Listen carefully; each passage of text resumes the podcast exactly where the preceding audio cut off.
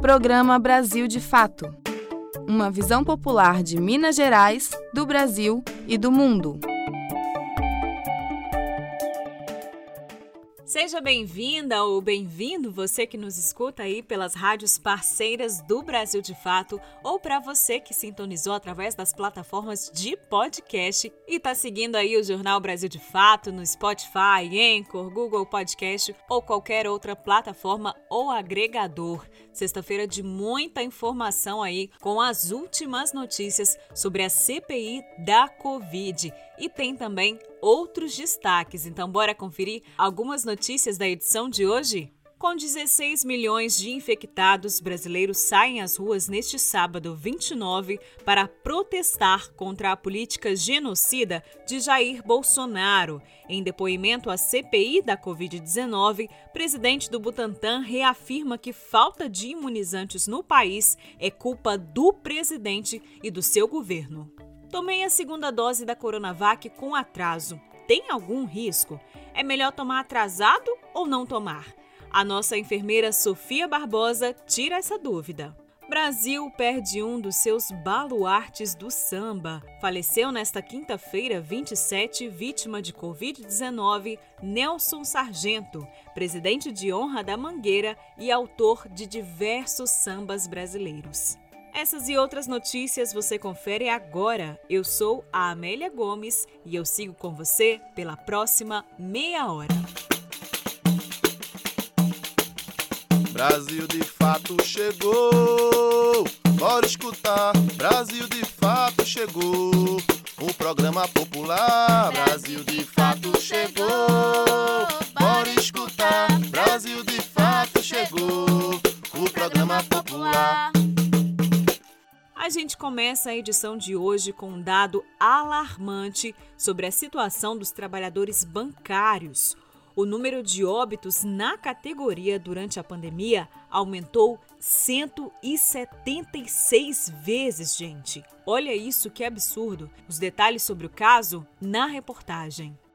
Bancários de todo o país realizaram ações nesta quinta-feira na porta das agências e nas redes sociais para protestar por vacinas. Assim como outras categorias, os trabalhadores de bancos não tiveram as atividades suspensas durante a pandemia do novo coronavírus, porém, não foram incluídos na primeira fase do plano de vacinação. Sem a vacina, eles viram o número de mortos no setor quase triplicar. O número é do Boletim Emprego em Pauta, do Departamento Intersindical de Estatística e Estudos Socioeconômicos. O Diese comparou a quantidade de bancários com carteira assinada que foram desligados do trabalho pelo motivo de morte. Nos três primeiros meses de 2020, esse número foi de 55 casos, enquanto no mesmo período de 2021 saltou para 152. As mortes de trabalhadores de outras categorias seguem a mesma tendência e cresceram mais de 71% na comparação entre os primeiros trimestres de 2020 e 2021.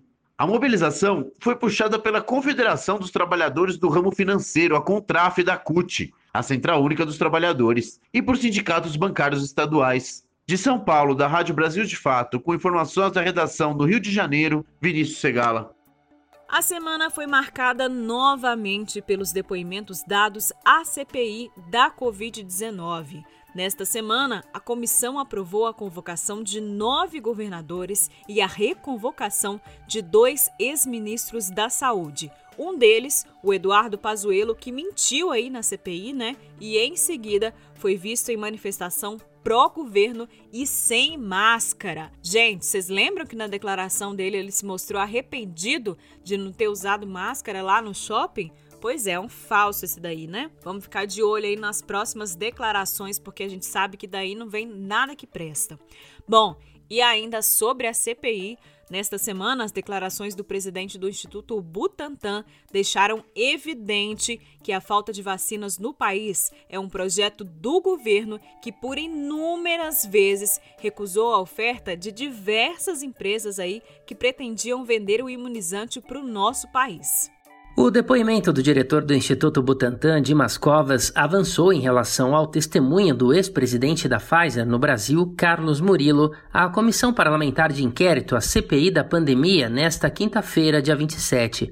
Da mesma maneira que o governo federal recusou sete ofertas de imunizantes da farmacêutica estadunidense produzida em parceria com o laboratório alemão BioNTech, o governo paralisou as negociações estabelecidas pelo Ministério da Saúde com o Instituto Butantan a partir da terceira oferta da vacina Coronavac, fabricada junto ao laboratório chinês Sinovac. No dia 7 de outubro, o Butantan, de acordo com Covas, ofereceu 100 milhões de doses, sendo 45 produzidas até dezembro de 2020, 15 milhões até fevereiro e 40 milhões até maio deste ano. E aí, no outro dia de manhã, onde ainda existiriam conversações adicionais, infelizmente essas conversações não prosseguiram, porque houve sim aí uma manifestação ah, do nosso do presidente da República naquele momento, ah, dizendo que a vacina não seria de fato incorporada, ah, não haveria o, o, o progresso desse processo. Óbvio isso causa, sem dúvida nenhuma, uma frustração da nossa parte, mas enfim, faz parte, né? e voltamos ao Butantan e continuamos o projeto. O depoimento de Dimas Covas ainda contradiz o testemunho dado por Pazuello à CPI. Aos senadores, o general afirmou que Bolsonaro nunca o havia mandado desfazer qualquer contrato ou acordo com o Butantan.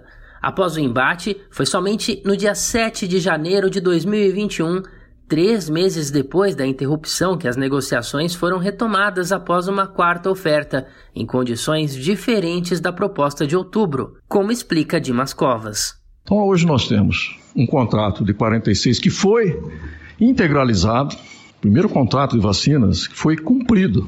Nós tínhamos a obrigação de cumprir o contrato no dia 30 de abril. Cumprimos o contrato no dia 12 de maio. Atrasamos 12 dias. Não preciso falar que outros contratos ainda não foram sequer ah, iniciados. Esse contrato está previsto para ser cumprido até setembro. Nós adiantamos uma programação, teríamos condições de cumpri-lo até agosto, não fosse essas questões de matéria-prima. Então, essas questões de matéria-prima, por exemplo, já agora começaram de fato a interferir no cronograma.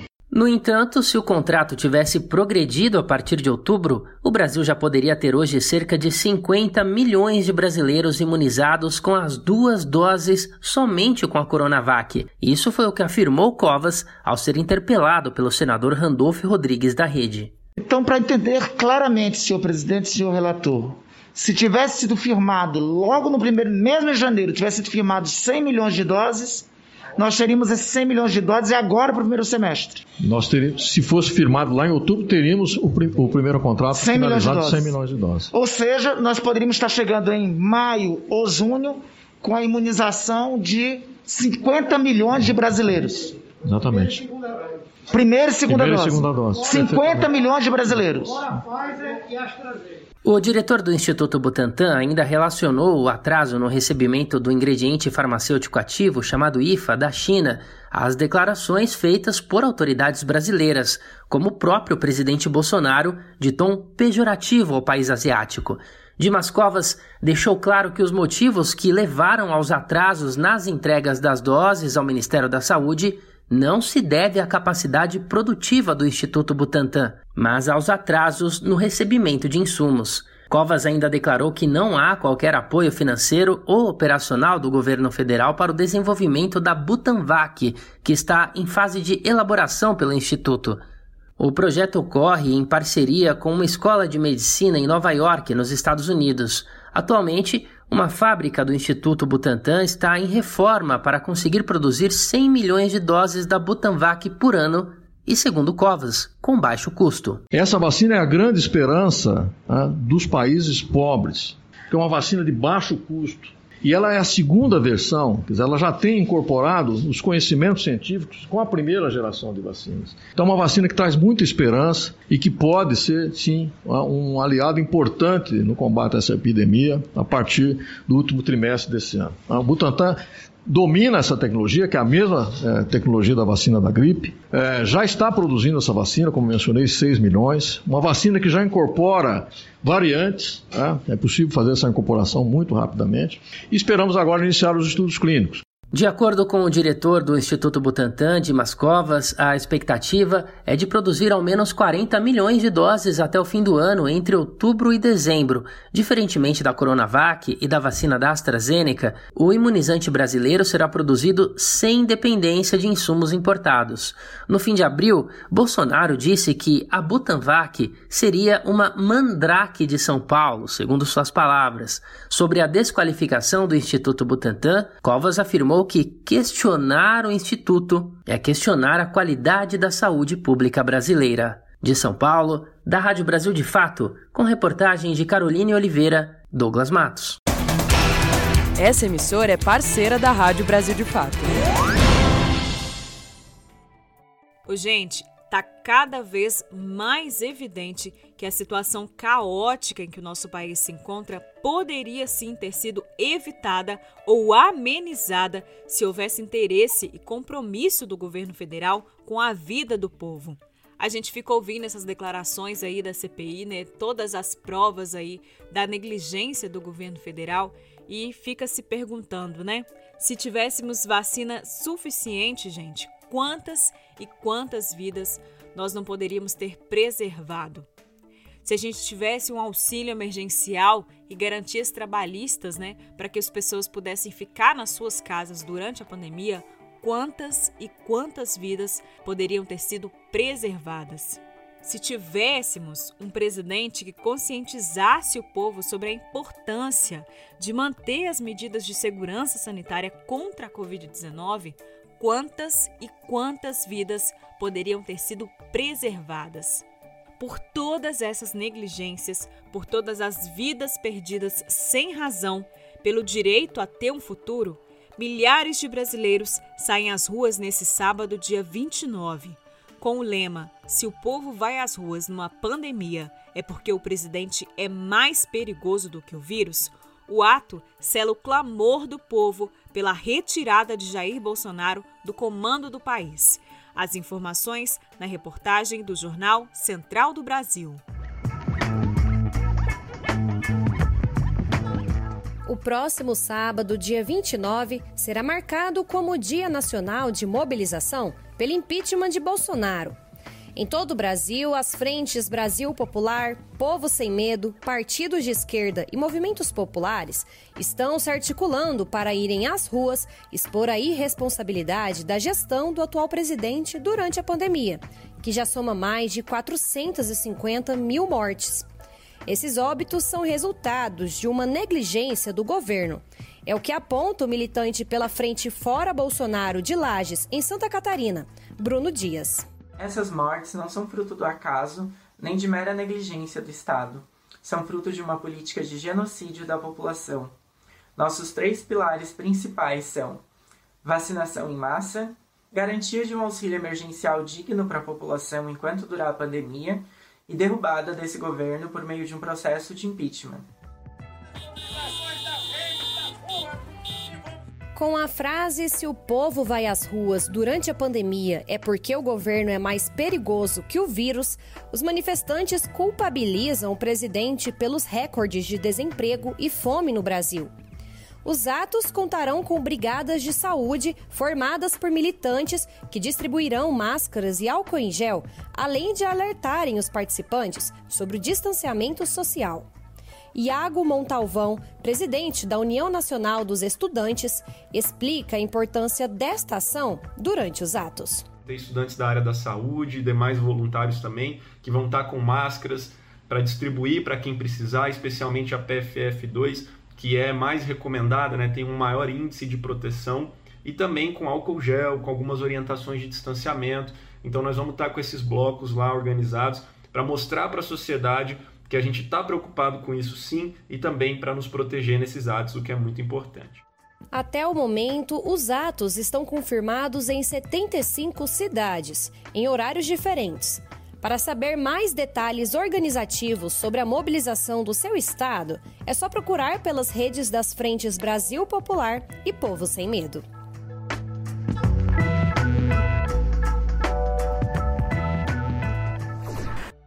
E é fundamental que todo mundo que vá para os atos neste sábado siga rigorosamente as medidas de segurança sanitária, viu, gente? Como o uso de máscara N95 ou PFF2, que são as mais eficazes aí em proteger contra a contaminação do coronavírus, viu?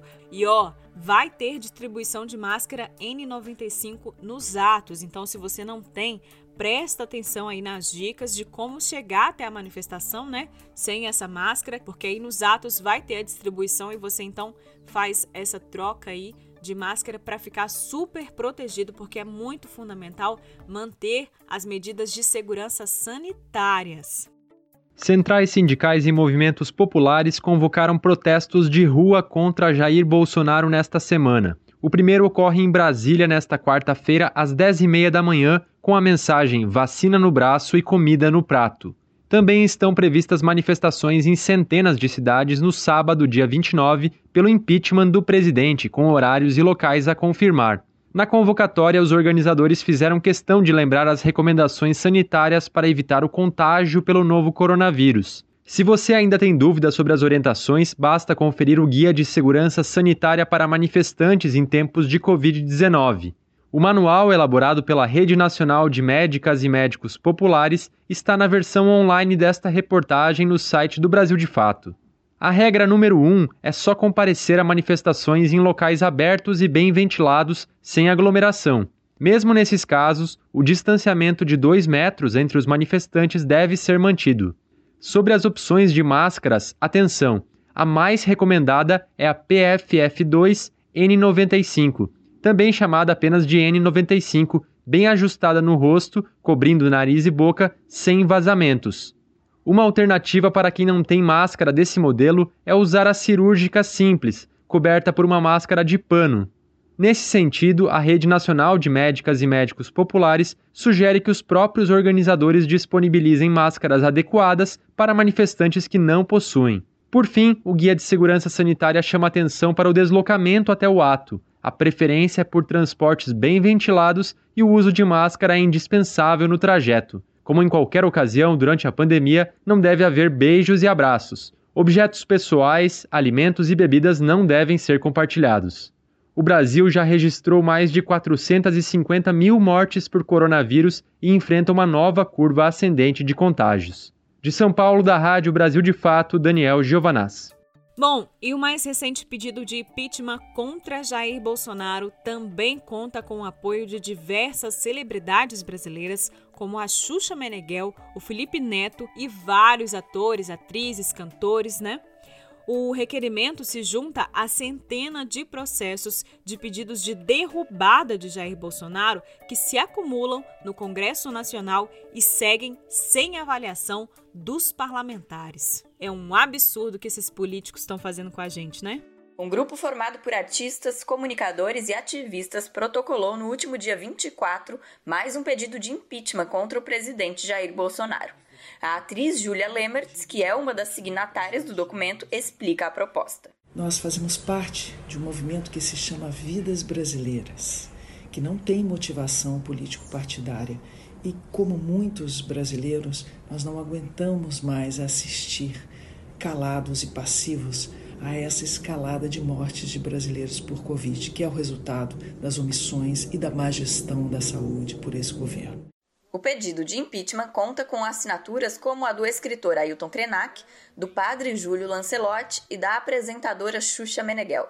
O grupo pede o apoio da população para colher mais assinaturas, como explica a jornalista Cristina Serra. Mas este pedido não pode ser apenas mais um. Por isso, precisamos da sua participação. Entre no site www.vidasbrasileiras.com. Assine, participe. Nesta quinta-feira, o site do Movimento Vidas Brasileiras contabilizava mais de 600 mil assinaturas. Com esse documento, a Câmara dos Deputados já soma 117 pedidos de impeachment contra o presidente Jair Bolsonaro. Desses pedidos, apenas seis foram arquivados ou desconsiderados. Os outros 111 estão sob análise. Você está ouvindo o programa Brasil de Fato uma visão popular de Minas Gerais, do Brasil e do mundo.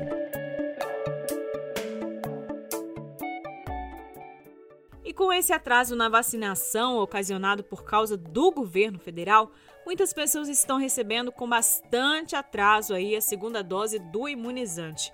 Mas será que tem algum problema? É melhor tomar a vacina atrasada ou não tomar a segunda dose da Coronavac? Quem responde pra gente é a enfermeira Sofia Barbosa. Amiga da saúde.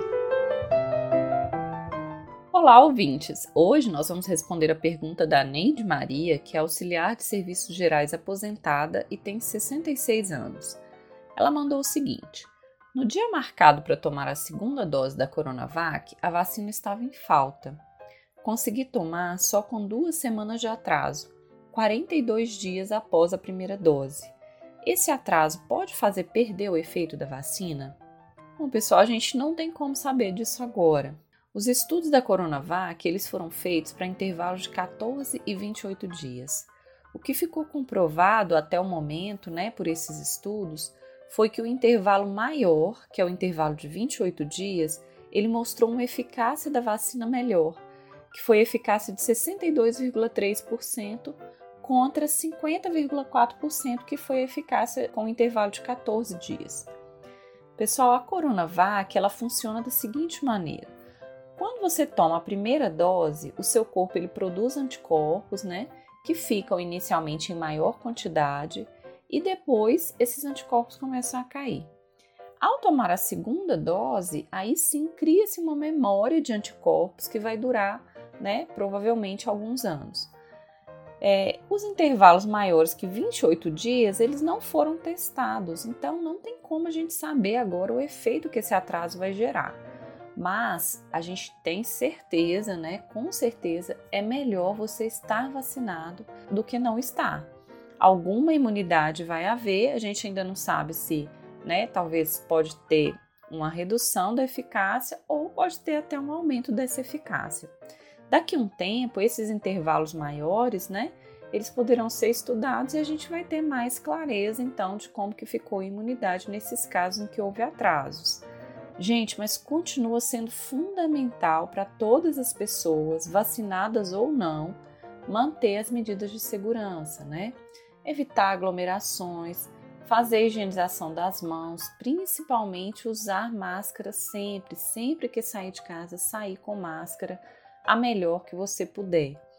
E para uma vacinação coletiva mais segura, é importante também que os governos garantam que as vacinas cheguem no prazo, né?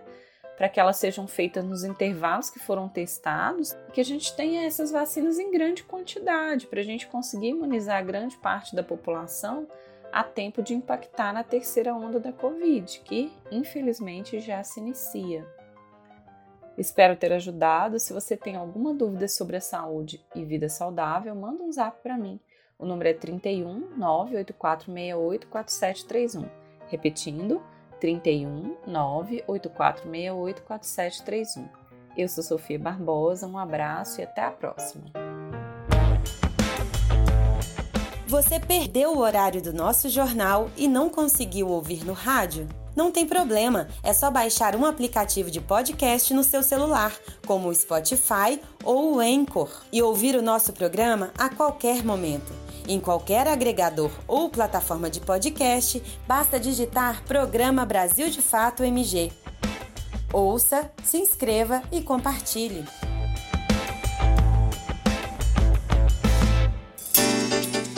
Brasil de Fato no Mundo. Colômbia completa um mês de paralisação nacional com 60 mortos e 120 desaparecidos. Manifestantes venceram duas reformas do governo direitista de Ivan Duque, não saíram das ruas e exigem o fim da repressão policial. O balanço completo das mobilizações no país, na reportagem de Douglas Matos. A Colômbia vive um mês de greve geral com manifestações ininterruptas em todo o país. A violência também não cessou, segundo o Instituto de Desenvolvimento da Paz, Indepaz, são 60 mortes, sendo 43 causadas pela polícia. a organização não governamental Temblores ainda oferece um levantamento com 3.155 denúncias de violência policial, incluindo 1.388 prisões arbitrárias, 46 manifestantes com lesões oculares e 22 estupros. De acordo com a Comissão Interclesial de Justiça e Paz, também existem 120 manifestantes desaparecidos que poderiam ter sido vítimas de tortura. Já o Ministério da Defesa e a Defensoria Pública registraram 42 assassinatos sem autoria confirmada. O Comitê Nacional de Paralisação e o governo realizaram algumas rodadas de negociação e chegaram a um conjunto de pré-acordos que incluem a garantia de realização de manifestações pacíficas e o controle da ação do Esquadrão Móvel Antidistúrbios SMAD, uma espécie de BOP colombiano. Em 30 dias, os movimentos sociais, sindicatos e entidades estudantis conseguiram derrotar dois projetos de reforma do governo de Ivan Duque e gerar pressão para a renúncia de dois ministros. Os protestos começaram no dia 28 de abril, condenando a reforma tributária proposta pelo executivo colombiano, que aumentaria o imposto de valor agregado a 19%. Esse valor incidiria sobre todos os produtos da cesta básica alimentar. Derrotado o projeto no dia 2 de maio, Alberto Carrasquija renunciou ao cargo de ministro de Finanças. No entanto, as manifestações continuaram exigindo a suspensão do chamado paquetaço, uma agenda de reformas de caráter liberal. Dessa maneira, no dia 19 foi arquivada a reforma da saúde que dava maiores facilidades ao setor privado, justamente no momento em que a Colômbia atravessa uma crise sanitária pela Covid-19.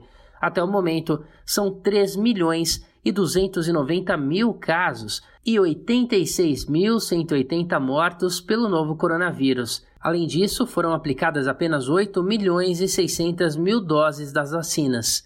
Ivan Duque pediu aos países com fórmulas excedentes que emprestem imunizantes à Colômbia para acelerar a imunização nacional. Com o avanço das conquistas dos grevistas, o presidente decidiu militarizar as cidades que concentravam as maiores manifestações, como Bogotá e Cali. Diante da repercussão internacional negativa, a chanceler Cláudia Blum também renunciou. A ex-vice-presidente Marta Lúcia Ramírez assumiu o cargo e a sua primeira viagem ao exterior nos dias 21 e 27 de maio foi aos Estados Unidos para se reunir com representantes da Casa Branca do Partido Democrata e com o secretário-geral da Organização dos Estados Americanos, a OEA, Luiz Almagro.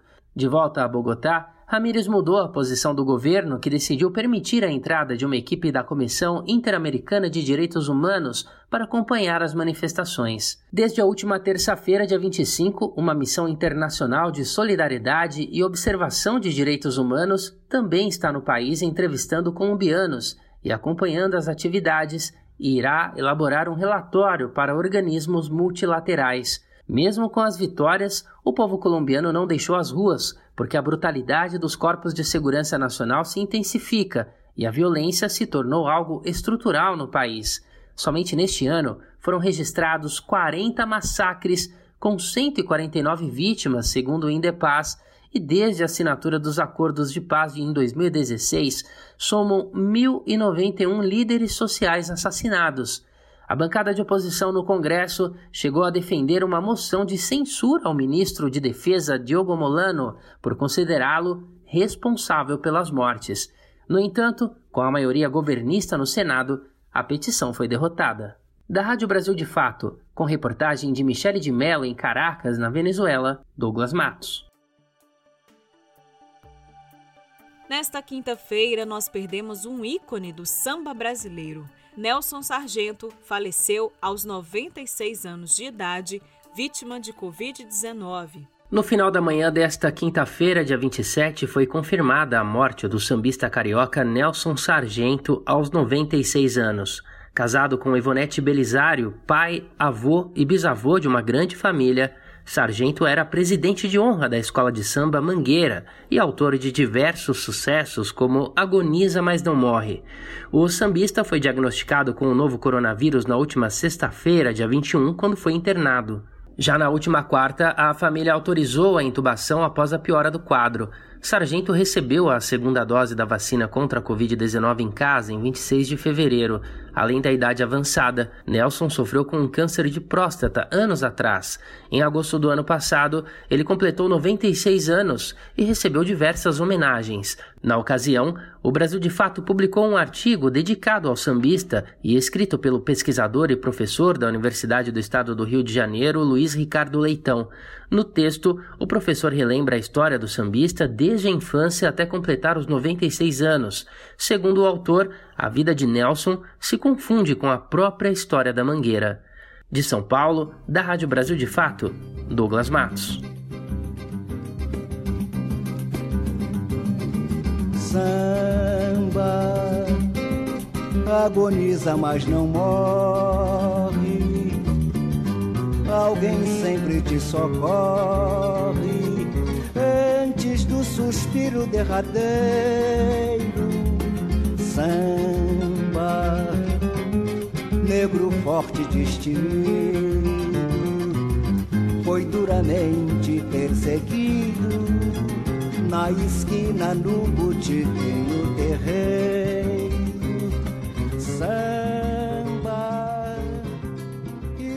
Ao som do mestre, nós vamos nos despedindo. Este programa é reprisado no sábado, às 11h30 da manhã, e no domingo, às 7 da manhã. A edição de hoje teve apresentação, roteiro e trabalhos técnicos de Amélia Gomes, com produção da equipe de jornalismo do Brasil de Fato.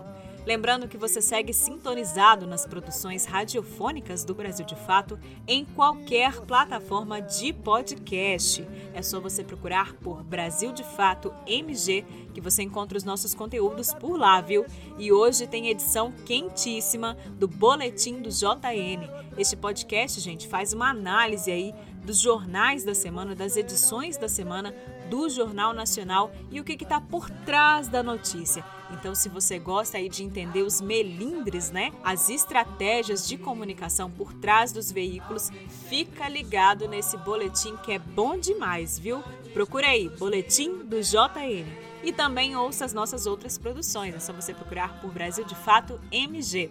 Um beijo para você, um bom ato, uma boa manifestação para quem vai às ruas. Para quem não vai, proteste de casa, tire uma foto com a hashtag Fora Bolsonaro, poste nas suas redes sociais. Não podemos nos calar. Eu encontro com você na semana que vem. Um abraço!